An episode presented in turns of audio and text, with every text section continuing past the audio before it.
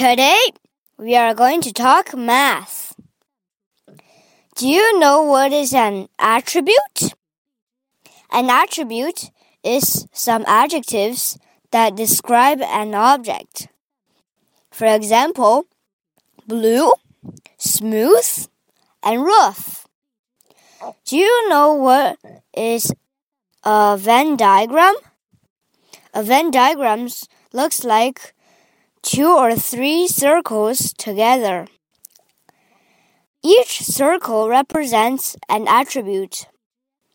A Venn diagram is used for sorting.